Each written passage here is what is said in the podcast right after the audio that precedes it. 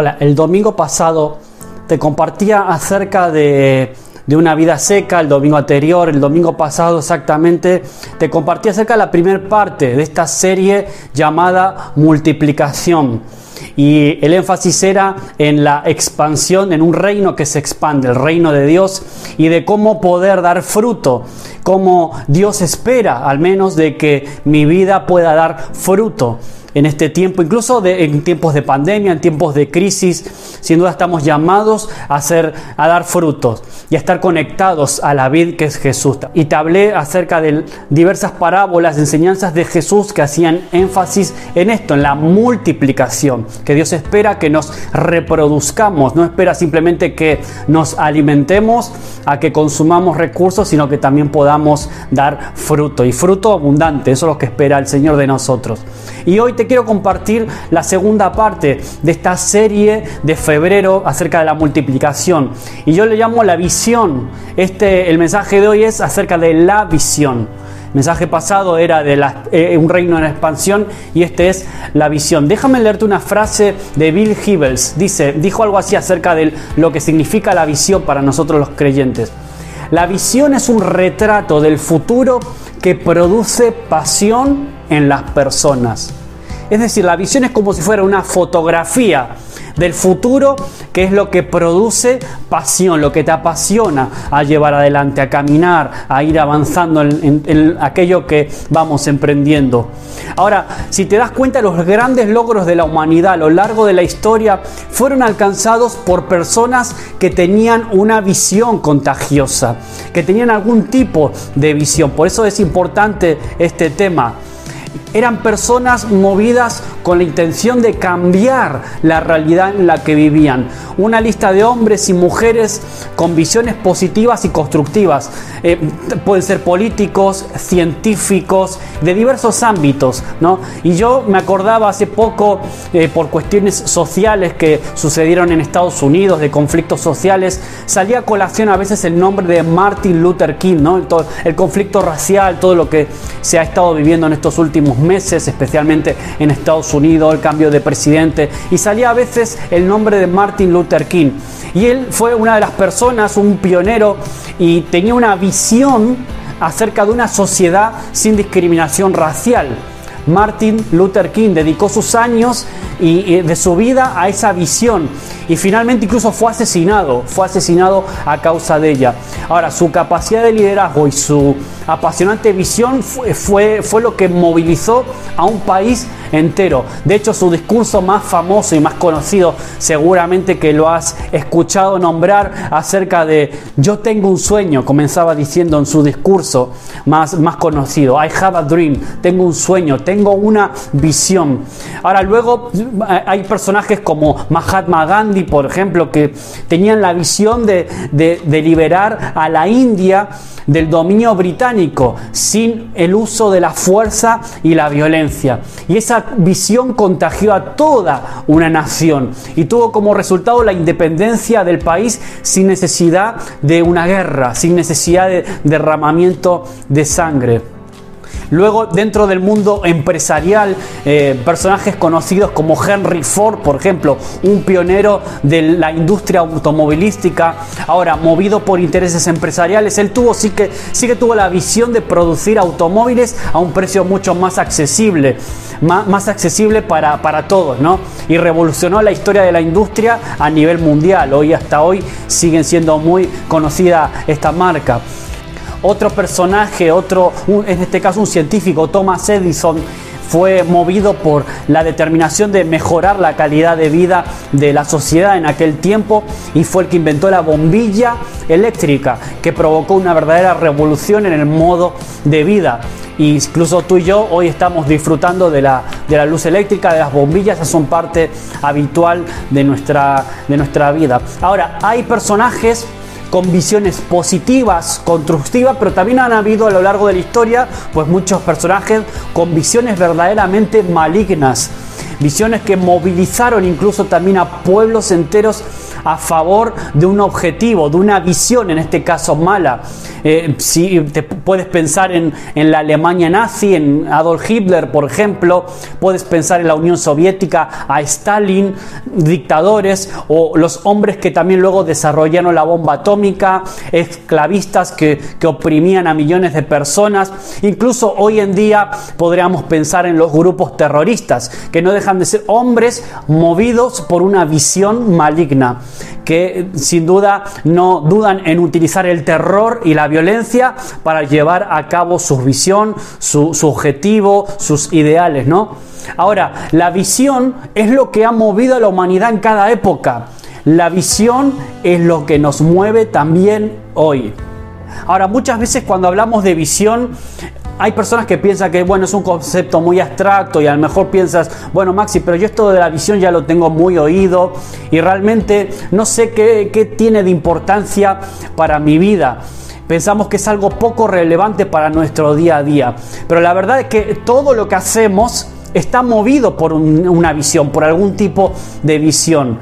Por ejemplo, si tú estudias en la universidad, tú eres movido y movilizado por la visión de poder conquistar un día un título, un título eh, universitario. Y ya te ves y tú ves una foto, un retrato de ti mismo en el futuro con ese título que a lo mejor te va a dar acceso a un puesto de trabajo de calidad. Y esa es la visión que a ti te moviliza a levantarte todas las mañanas y a poder a, ponerte las pilas para estudiar, para ir a clase, lo que te hace moverte en pro de esa visión. Por ejemplo, si tú empiezas un noviazgo, eh, con alguien, con una persona, probablemente la visión que tú tengas es la de tener un matrimonio feliz el día de mañana. Y en pro de esa misión, tú decides amar a la otra persona, conocerla de manera más íntima, en su carácter, en sus pasiones. Decides incluso estar expuesto al sufrimiento, porque el amor muchas veces nos expone a cierto tipo de, de sufrimiento, pero tú estás dispuesto a todo porque tienes, te mueve una visión que es la de un matrimonio, la de quizás formar una familia, tú ya estás viendo esa foto, ese retrato del futuro con tu futuro novio, tu futura novia, tu futura esposa, eh, formando una familia, quizás ya estás pensando tu vida misma rodeado de niños y muchas veces eso realmente es lo que nos mueve como visión de vida. Si por ejemplo tú entrenas y te esfuerzas eh, practicando algún tipo de deporte, probablemente a ti lo que te mueve es la visión de algún tipo de conquista también deportiva, una medalla, un trofeo, o a lo mejor simplemente llevar una vida saludable, cuidar tu cuerpo. Hay una visión que siempre nos motiva, hay una visión que mueve nuestros actos siempre. Ahora, cuando hay personas que de repente tú ves que entran en depresión, que no quieren comer, eh, no quieren estudiar, no quieren trabajar, no quieren siquiera levantarse de su cama, es porque probablemente ya han perdido esa visión, no tienen una razón por la que vivir, ya sea por motivos espirituales, personales, emocionales, e incluso hasta fisiológicos, perdieron la esperanza en el futuro. Y quiero decirte hoy que la visión no existe de forma concreta, porque de, hecho cuando tú tienes una visión, eso todavía no se ha realizado, no se ha ejecutado, pero por eso tú te revistes de fuerza, de coraje y trabajas duro para hacer esa visión realidad, ya sea aprobar la selectividad, aprobar una carrera, licenciarte, construir una casa, casarte, construir un futuro con, un, con, una con la persona a la que amas, que te asciendan el trabajo. Ahora, la visión y la falta de visión es lo que marca la diferencia entre la ilusión total y el aburrimiento, el abatimiento. La visión es lo que nos mueve, es lo que nos motiva, lo que te motiva a trabajar, a planear, a soñar, a aguantar el sufrimiento y principalmente a hacer. Por eso yo quiero eh, comenzar el primer punto de, eh, hablándote de cómo llevar, cómo hacer realidad una visión, cómo llevar, cómo pasar de la visión a la realidad. Ese es el primer punto de este día. Y por eso yo ahora quiero entrar a la palabra de Dios y sí que quiero ver eh, qué dice la Biblia acerca de la visión. Porque la Biblia es un libro que está repleto de historias de hombres y mujeres que fueron movidos por visiones específicas o por una visión específica, la visión que Dios le dio. Y se enfrentaron a todo tipo de oposición, resistencia, sufrimiento y perseveraron firmes continuando hacia adelante, seguros de que Dios los iba a bendecir y que esa visión se iba a concretar en una realidad. La Biblia está llena de pasajes que nos muestran héroes y historias que surgieron gracias a una visión. Por ejemplo, si vas al pueblo de Israel, pues bajo el mando de Josué, hace unos domingos atrás eh, te habíamos, habíamos hablado acerca de Josué. El primer mensaje del año es esfuérzate, sé valiente. Yo usé la palabra que Dios le dio a Josué y te dije, esta va a ser la palabra que nos va a sostener a lo largo de todo este año 2021. Y sabes que Josué tenía una visión clara, conquistar una tierra que Dios le había prometido a sus descendientes, a su pueblo, a sus antepasados. No era suya todavía esa tierra, pero ellos se prepararon, buscaron a Dios, se santificaron, también te lo compartí hace muy poquitos domingos atrás, y luego cruzaron el Jordán. Hicieron todo eso motivados y movidos por una visión. Y cada batalla, cada conquista, esa visión se iba haciendo realidad. Josué y Caleb, ellos sí pudieron entrar en la, en la, tierra prometida porque creyeron en la visión que Dios les había dado a Moisés y a todos sus antepasados. Por ejemplo, saliendo de Josué y de Moisés, yendo por ejemplo el profeta Nehemías, que fue capaz de movilizar a todo un pueblo para reconstruir los muros de Jerusalén en un tiempo de crisis, en un tiempo de los peores posiblemente para el pueblo de Israel, en aquella época en la que Jerusalén solo eran ruinas y montones de piedras. Eh, el pueblo a, duras penas podía sobrevivir, había sido humillado. Sin embargo, se levanta un hombre que le cree a Dios, que tiene la visión de Dios y la, la hace suya y le cree a Dios, despierta al pueblo del letargo y le dio la visión de una ciudad reconstruida y de una dignidad restablecida como pueblo. Esa fue la visión que, que Dios le dio a Nehemías y que movió a todo el pueblo para reconstruir los muros, reconstruir la ciudad y que su dignidad como nación fuera, fuera restablecida. Y ese es un ejemplo de cómo la visión se puede llevar a la realidad. De hecho, el libro de Nehemías capítulo 2, versículos 17 y 18, déjame leerte, lo dice. Por eso les dije, vosotros sois testigos de nuestra desgracia. Jerusalén está en ruinas y sus puertas han sido consumidas por el fuego. Vamos, animaos, reconstruyamos la muralla de Jerusalén para que ya nadie se burle de nosotros.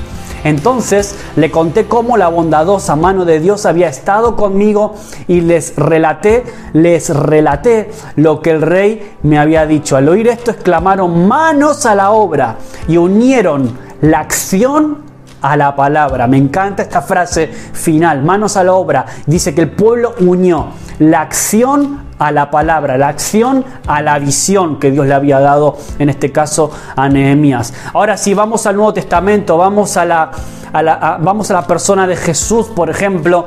Jesús mismo eh, vio lo que tenía que sufrir, lo que iba a sufrir en un, en un futuro cuando él estaba visionando la cruz del Calvario, pero sin embargo fue animado por la visión del fruto de su angustiosa tarea.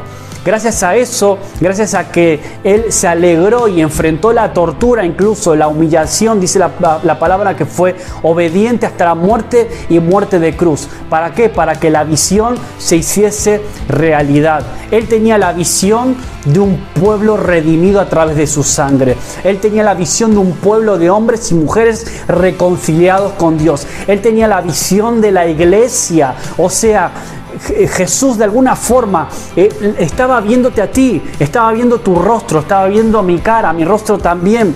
Y esa fue la visión que lo motivó a sufrir todo lo que él ya sabía que iba a tener que sufrir. Sin embargo, fue adelante por amor a ti y por amor a mí.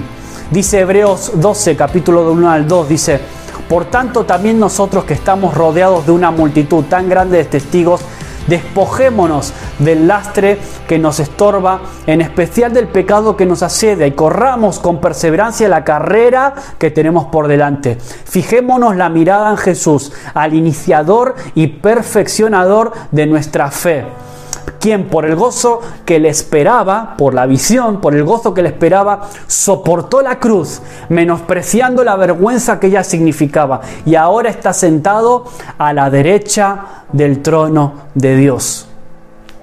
Salimos de Jesús, vemos al, al, apóstol Pablo, por ejemplo, que nunca tuvo miedo a la muerte, sino que apasionado por una visión ardiente, él siguió adelante sin titubear. De hecho, también Hebreos capítulo 11 nos menciona algunos de los hombres que creyeron en la visión o usando la palabra del propio texto, creyeron en la promesa dada por Dios para que se concretase, dieron su propia vida por ella. Por ejemplo, volviendo al Antiguo Testamento, el patriarca Abraham. Mira, lee el texto, el texto que te voy a leer con atención. Está en Hebreos capítulo 11. Dice, por la fe, Abraham, cuando fue llamado para ir al lugar que más tarde recibiría como herencia, obedeció y salió sin saber a dónde iba. Por la fe, vivió como extranjero en la tierra prometida y habitó en tiendas de campaña con Isaac y Jacob, herederos también de la misma promesa, porque esperaba la ciudad de cimientos sólidos. Esa era la visión de Abraham, de la cual Dios es arquitecto y constructor. Por la fe, Abraham, a pesar de su avanzada edad y de que Sara misma era estéril, recibió fuerza para tener hijos, porque consideró fiel al que le había hecho la promesa. Así que de este solo hombre, ya en, en decadencia, nacieron descendientes numerosos como las estrellas del cielo e incontables como la arena a la orilla del mar. De alguna forma Abraham veía algo que los demás no veían Abraham veía algo a pesar de que incluso él mismo no veía nada. A eso se le llama visión. Creer en la visión, someterse a ella, lo convirtió a Abraham en un héroe de la fe. Mientras aún se llamaba Abraham sin H, recibió el llamado de Dios para engendrar una nación numerosa a partir de él. Mira lo que dice Génesis capítulo 12, del 1 al 4. El Señor le dijo a Abraham, deja tu tierra, tus parientes, a casa de tu padre. Qué tremendo, ¿no? Que Dios te hable y te llame a algo así. Vete de tu tierra que te mostraré y haré de ti una nación grande y te bendeciré. Haré famoso tu nombre y serás una bendición. Bendeciré a los que te bendigan y maldeciré a los que te maldigan. Por medio de ti serán benditas todas las familias de la tierra. Abraham partió tal como el Señor le había ordenado y Lot se fue con él. Abraham tenía 75 años cuando salió dejarán. No hay edad para creerle a Dios, no hay edad para hacer tuya la visión que Dios pone en tu corazón. De repente en una noche oscura, Dios saca, quita a Abraham de su tienda, lo saca para afuera de su tienda que de algún, de algún modo estaba limitando su visión física, lo saca afuera y le da una visión extraordinaria, un cielo estrellado, le dice, mira, eres capaz de contar las estrellas, así de numerosa va a ser tu descendencia. Qué tremendo esto, ¿no? Es decir, la visión de Abraham era una multitud que nadie podía contar. Y punto, es Dios el que habla, es Él quien cumple la visión. Abraham solamente tenía que creer y movido por esa visión creyó y es por eso que se le llama el Padre de la Fe. Ahora, la pregunta para ti hoy es el segundo punto, es ¿cuál es la visión que a ti te mueve? ¿Qué tipo de visión mueve tu vida? ¿Qué tipo de, visión mueve tu operar, tu obrar, tu forma de hablar, tus actitudes? Tu trabajo, tu esfuerzo, qué es aquello que te quita el sueño, aquello que te desvela por las noches. ¿Cuál es la visión que mueve tu vida? ¿Por qué? Te hago esta pregunta porque todos necesitamos una visión por la que valga la pena vivir y si es necesario, por la que valga la pena incluso morir. Porque si no tienes una visión por la que valga la pena vivir, tu vida se vuelve pequeña, se vuelve miserable, se vuelve egoísta. Y hoy vivimos en una sociedad que se centra simplemente en el sueño individual, una sociedad egocéntrica, materialista, que se mueve solo por lo natural, por lo que ven sus ojos, por sus sentidos, movido por los deseos propios de nuestra naturaleza humana. Y pasamos muchas veces nosotros también Pasamos la vida intentando alcanzar cosas que el Señor te dice son cosas pasajeras. ¿Para qué te esfuerzas tanto en eso? Dice Mateo 16, dijo Jesús, porque el que quiera salvar su vida, la perderá. Pero el que pierda su vida por mi causa, la encontrará. ¿De qué sirve ganar el mundo entero si se pierde la vida? ¿O qué se puede dar a cambio de la vida? La Biblia está llena de visiones apasionadas que nos hacen dejar de centrarnos en nosotros mismos. La Biblia está llena de visiones apasionadas que nos animan a dejar de centrarnos en nuestro propio ombligo. La visión de Dios es una visión de una sociedad hermosa, centrada en los demás, en el bienestar común, en la generosidad, en el compartir, en todo eso. La visión de Dios es mucho más amplia aún que tu propia vida. Y Dios nos habla acerca de la vida eterna, nos habla de, de los aspectos de esta vida eterna, que son los aspectos que tienen que guiar nuestra vida aquí. Y Dios habla mucho acerca de esto. Jesús incluso enseñó mucho acerca de esto, porque cuando tenemos esa concepción de que la vida no es solamente lo que estamos viviendo aquí en la tierra, sino que hay una vida eterna y que yo soy llamado a aprovechar al máximo cada minuto, cada segundo de mi vida aquí en la tierra para, como te dije el domingo pasado, poder dar fruto, fruto abundante para el Señor cambia absolutamente todo. La visión de tu vida cambia por completo. Eso es lo que viene a hacer el Evangelio cuando entra en la vida de una persona. A cambiar los valores, a cambiar las, las prioridades que nos mueven. Segunda, segunda Corintios capítulo 4, 16 al 18 dice, por tanto no nos desanimamos, al contrario, aunque por, fuerza, por fuera nos vamos desgastando, por dentro nos vamos renovando día tras día pues los sufrimientos ligeros y efímeros que ahora aparecemos producen una gloria eterna que vale muchísimo más que todo sufrimiento.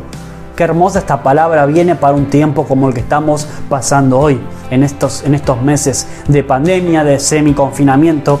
Sigue diciendo, así que no nos fiamos en lo visible, sino en lo invisible, ya que lo que se ve es pasajero, mientras lo que no se ve es eterno.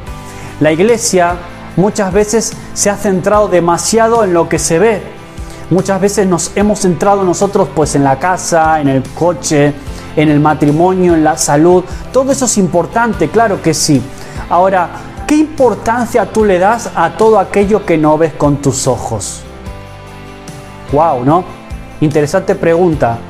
Jesús trataba las cosas del día a día, pero siempre estaba enfatizando las cosas de lo alto. Él siempre tenía una visión en la vida eterna. Mira lo que dice Mateo capítulo 6 versículo 19-21, palabras de Jesús.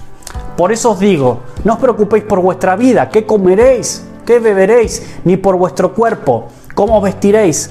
¿No tiene la vida más valor que la comida y el cuerpo más que la ropa? Más bien buscad primeramente el reino de Dios y su justicia, y todas esas cosas os van a ser añadidas. No acumuléis para vosotros tesoros en la tierra, donde la porilla y el óxido destruyen, y donde los ladrones se meten a robar. Más bien acumulad tesoros en los cielos, donde ni la porilla ni el óxido carcomen, ni los ladrones se meten a robar, porque donde está tu tesoro, donde está tu visión, allí también estará tu corazón. ¿Cuántas veces corremos detrás de lo natural simplemente buscando realizaciones naturales? ¿Cuántas veces corremos buscando esas añadiduras? buscamos cosas que Jesús ya te promete que las tienes y nos esforzamos por alcanzar eso. Pero este es tiempo de buscar una visión dada por Dios, una visión que reorganice tu vida, que te inspire de una forma diferente que guíe de una manera diferente tus acciones, tus palabras, tus esfuerzos, tus motivaciones, tus inversiones, tu tiempo, tu corazón, una visión espiritual alineada con el corazón de Dios. Por eso yo te pregunto una vez más, ¿sabes cuál es tu visión? Pues agárrate a la visión de Dios. Ese es el tercer punto de hoy. Agárrate a una visión de la que vale la pena morir. Y ahora vamos al punto quizás más importante del mensaje, al centro, al lugar donde yo quiero llevarte hoy. Quizás en estos minutos eh, todo lo anterior fue una introducción para esto que te voy a decir ahora. Esta es la visión que de parte de Dios yo quiero transmitirte hoy, que puedas hacerla tuya, incorporarla en este tiempo que nos toca vivir. Y es la visión de la gran multitud. Al hablar de la visión te decía que nos referimos no al futuro, algo que aún no existe algo que dedicaremos nuestra vida para que esa visión se vuelva real. Ahora, la Biblia, la Biblia eh, tiene un libro que está al último, al final de todo, que ya describe el futuro, que ya nos da una visión maravillosa de cómo va a ser la eternidad. Ese libro se llama Apocalipsis, Revelación el Apocalipsis. Es el libro de las revelaciones, es el, libro de las visiones del futuro. Yo quiero que tú te aferres a la visión que tuvo Juan estando en Patmos. Lo que vio Juan es lo que define también y lo que nos motiva e impulsa nuestra fe hoy. Y está en Apocalipsis, Apocalipsis capítulo 7, versículo del 9 al 10. Dice, después de esto miré y apareció una multitud tomada de todas las naciones, tribus, pueblos y lenguas. Era tan grande que nadie podía contarla estaban de pie delante del trono y del cordero, vestidos de túnicas blancas y con ramas de palma en la mano, y gritaban a gran voz, la salvación viene de nuestro Dios, que está sentado en el trono y del cordero. ¡Wow! ¡Qué tremendo! A lo mejor a ti te llama la atención las vestiduras, las ropas blancas, a lo mejor te llama la atención de este relato del trono, pero yo quiero decirte que a mí lo que más me llama la atención de todo este relato, de esta parte de la visión, es una palabra, se llama multitud. La palabra que de alguna forma define también el mensaje de hoy que te estoy compartiendo. La palabra multitud habla de una multitud, está hablando el pasaje, una multitud tan grande que nadie podía contar personas de todo tipo, de toda raza, de todo lugar que fueron alcanzadas por el mensaje de las buenas noticias. Hay salvación en Cristo Jesús. Aférrate esa visión de algo que todavía no sucedió, pero que sí de alguna forma ya sucedió porque está relatado ya. Tenemos el tráiler, tenemos el tráiler que el Señor nos dejó en el libro de Apocalipsis. Y a mí me llama la atención que de alguna forma es la misma idea de la visión de Abraham, la visión de la que te hablé hace unos minutos atrás. Una multitud como las estrellas, una multitud incontable. Así va a ser tu descendencia. Pues se parece mucho a esta visión de Juan, muchísimo. Cuenta las estrellas si es que puedes, le decía eh, el Señor, le decía Abraham. Una multitud incontable. Génesis, Apocalipsis. Génesis empieza con la visión de una descendencia, de una multitud que eran como las estrellas que no se podían contar. Y Apocalipsis termina también hablando de una multitud de hombres y mujeres de, todo, de toda raza, pueblo, lengua, nación, de todos los tiempos, redimidos por la sangre de Jesús. Ahora, lo importante es que esta multitud aún no se ha formado se está formando todavía. A lo largo de los siglos viene formándose mediante la predicación del Evangelio a toda criatura, las personas que entregan su vida a Jesús, que deciden seguirle, son los que van a estar vestidos de ropas blancas. Espero que tú y que yo estemos ahí aquel día. Claro que sí. Una multitud de lavados y redimidos por la sangre del Cordero, vestidos con ropas blancas, delante del Rey en adoración, personas reconciliadas con Dios.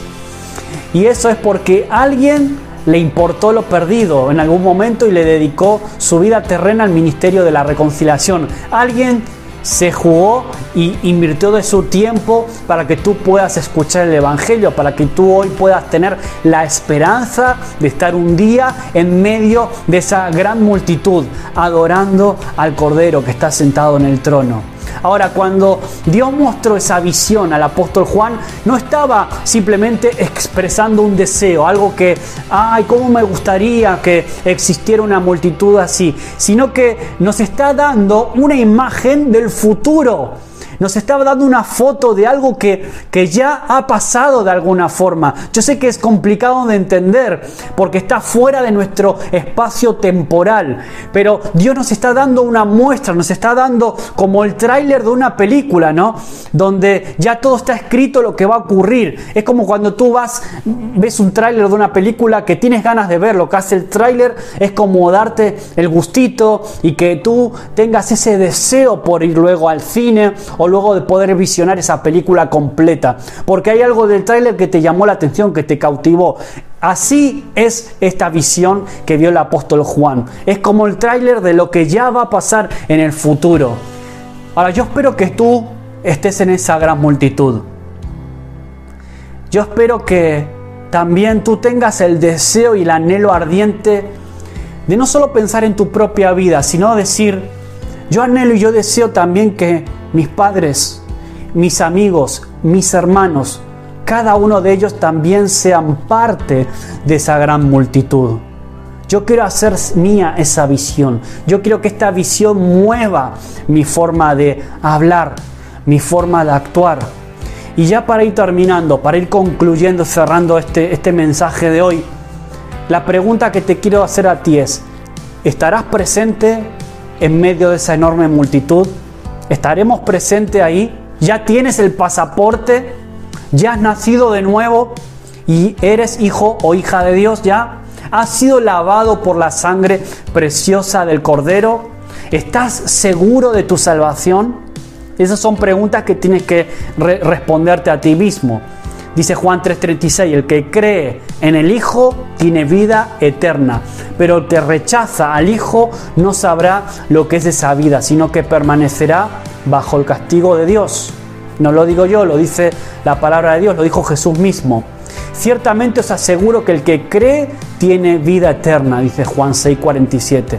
Primera Juan 5:13 dice, os escribo estas cosas a vosotros, que creéis en el nombre del Hijo de Dios, para que sepáis que tenéis vida eterna.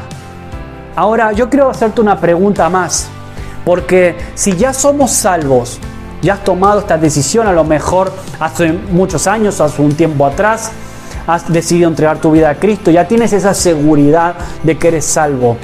Pero te quiero hacer una pregunta que te va a llevar quizás a un paso más, y es, ¿Habrá alguien allí en esa multitud gracias a ti? Gracias a mí. ¿Habrá alguien más? ¿Habrán personas en esa multitud que estén allí porque escucharon el mensaje de Jesús a través tuya, a través mía, a través nuestra? ¿Podemos, podremos presentarlos, presentarnos nosotros delante de Dios en aquel día con las manos llenas de fruto para Él, como te hablaba el domingo pasado? ¿Estamos invirtiendo nuestra vida en la obra eterna o te estás solamente centrando en ti, en simplemente cuidar tu propia vida? Y esto quiero que te haga pensar, te, te haga reflexionar, te haga, también te haga reflexionar acerca de la urgencia de esto, la urgencia de este llamado, la urgencia de este desafío. Esto no es para mañana, para pasado, cuando sea, cuando estés mejor preparado. Estos son decisiones que vamos tomando hoy. ¿Te das cuenta que las personas que están alrededor tuya se van al infierno?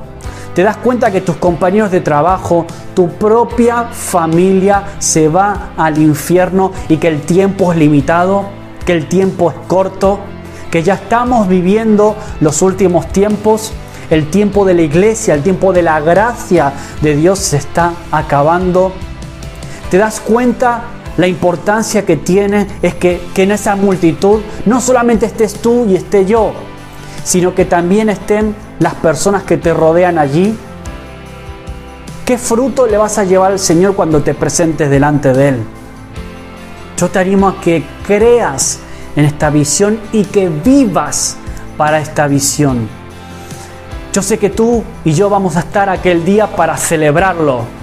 Va a ser una mega fiesta, una, una, super boda con la que termina todo esto. Es un tiempo, va a ser precioso seguramente, pero quien quiera creer en esa visión y vivir por ella, va a estar allí sin duda para conmemorar y disfrutar de la fiesta que va a ser ese día estar todos juntos, hombres y mujeres, redimidos por la sangre de Jesús, de todos los tiempos, de todas las naciones. Esa es la visión que nos mueve a nosotros, porque esa multitud todavía no está completa. ¿Y de qué depende de que esa multitud se complete? De ti y de mí de tu boca y de la mía, de que seas capaz de compartir las buenas noticias con otros. Haz esta visión parte de tu vida, parte de tu ADN. De eso depende la salvación de aquellos que te rodean. Deja al Señor guiar cada área y cada paso de tu vida. Alinea tu visión y tus planes personales con los planes de Dios. Esta es una clave importantísima. Todos tus sueños, tus proyectos, tus visiones personales, que ninguna quizás sea mala, pero tienes que estar siempre supeditada y alineada con la visión principal de Dios, que es esta, la gran comisión de ir y hacer discípulos. Multiplicación significa, como te decía el otro día, discipular. De eso va la serie, de, esta, de eso va esta serie del mes de febrero, de multiplicarte. Hay una multitud que todavía necesita ser llenada. Hay hombres hombres y mujeres que están esperando que tú y yo podamos hablarle, que están ahí a punto de caramelo, preparados para que le hablemos de que Jesús les ama. Este tiempo de pandemia, este tiempo de sufrimiento para muchas personas es el contexto ideal para que la iglesia lo aproveche y la iglesia pueda levantarse y hablar del Señor sin tapujos, sin complejos y sin miedos porque nuestro espíritu es un espíritu de valentía, no es un espíritu de cobardía. Yo quiero que el Señor pueda soplar esa visión en ti también, que puedas hacerla tuya, que puedas soñar en esa multitud, que puedas ver en esa multitud ya el rostro de tu familia, el rostro de tus familiares, el rostro de tus amigos, de tus vecinos que van a estar ahí con esas vestiduras blancas y que tú y yo podamos llegar delante del Señor y tengamos frutos que ofrecerle. Ese es mi sueño. Ese es el sueño de la iglesia. Esa es la visión y eso es por lo que trabajamos. Ese es el Dios grande al que servimos. Así que yo te animo a que puedas cerrar tus ojos ahí donde estás. Y si nunca has entregado tu vida a Jesús, si nunca has tomado esta decisión y estás viendo esto, este mensaje quizás hasta por primera vez, estás escuchando algo como esto, yo quiero decirte que Jesús te ama, que Jesús desea pasar la eternidad contigo, no separado de ti. Él desea que tú puedas abrir tu corazón hoy, arrepentirte de tus pecados, creer que Jesús murió en una cruz para darte una visión, para darte esperanza, para darte una vida eterna. Así que cierra los ojos ahí en el lugar donde estás y dile con tus palabras, Señor Jesús, yo creo en ti. Yo creo en que enviaste a tu Hijo a morir en la cruz por mí. Creo en su sangre derramada en la cruz para limpiarme de mis pecados. Necesito una nueva vida. Necesito una nueva esperanza. Necesito una nueva visión por la que vivir incluso también por la que estar dispuesto a morir. Quiero seguirte, quiero seguirte a ti Jesús y servirte por el resto de mis días. En el nombre de mi Señor y mi Salvador Jesús. Amén. Amén. Pero también quiero orar por ti. Si eres ya parte de la iglesia hace tiempo y en este tiempo, como te prediqué hace dos domingos, te compartía eh, que quizás tu vida también se ha acercado en este tiempo, a veces las dificultades que estamos todos viviendo y padeciendo nos llevan a desenfocarnos, nos llevan a perder de vista esta visión que es mucho más grande aún que nuestros propios sueños, nuestros proyectos personales. Yo deseo que el Señor pueda infundir en ti este nuevo aliento de vida, esta visión que te pueda traer una esperanza, que puedas decir como el apóstol Pablo, con Cristo estoy juntamente crucificado, ya no vivo yo, sino que ahora vive Cristo en mí y su visión ahora es la mía. Cierra tus ojos ahí en el lugar también donde estás. Quiero orar por ti. Señor Jesús, te doy gracias por tu mensaje. Te doy gracias por esta palabra de, de, ánimo, esta palabra de esperanza que nos recuerda ese fin de los tiempos, esa visión que tuvo Juan acerca del fin de los tiempos, acerca de tu iglesia ahí en los cielos, vestidos con vestiduras blancas, adorándote a ti cara a cara, Señor. Gracias porque yo voy a poder estar ahí en medio de esa gran multitud. Pero te pido sobre todo que me des valentía y que le des valentía a cada persona que está escuchando estos, este mensaje hoy. Señor, para poder tomar la decisión de compartir estas buenas noticias con otros, Señor. Padre, a poder hacer nuestra visión de que somos llamados a multiplicarnos, a cuidar también de otros, no solo a predicar, sino también a cuidar de las vidas de otros, a dar fruto, a discipular, Señor. Padre, bendice a cada hermano, a cada cada hombre, cada mujer, cada niño, niña, chicos. Bendice a cada persona que está ahora escuchando este mensaje, Señor. Bendice a cada uno de ellos y derrama una bendición especial para este tiempo que nos toca vivir. Gracias por esta palabra, Señor, que te pido que tú estés refrescándola a lo largo de la semana en los grupos pequeños, Señor, que podamos deleitarnos en ella, Señor, y que podamos aplicarla también a nuestra vida. Gracias por este tiempo juntos. En el nombre de Jesús. Amén. Amén. Yo deseo que, Dios siga hablando, que, siga, que sigas masticando tú esta palabra, que sigas, eh, que sigas dándole vueltas. Si tú quieres, yo te puedo enviar el PDF con, con el bosquejo, los puntos principales. Eh, pero yo te animo a que puedas tomar nota siempre durante los mensajes, esto que tú puedas tomar nota de cómo Dios va hablando, cuáles son las cosas que tú consideras que son más importantes para poder aplicarlas en tu vida. Así que me despido ahora sin más y espero que tengas una buena semana y que tengas especialmente oportunidades para compartir el mensaje del Evangelio, las buenas noticias, medio de tantas malas noticias, que eh, tú puedas esta semana compartir las buenas noticias con aquellos que te rodean, con aquellas personas que tienen algún tipo de contacto contigo, familia, amigos, compañeros de trabajo, vecinos, quienes sean. Así que te dejo este desafío y te deseo que tengas una buena semana. Dios bendiga tu vida.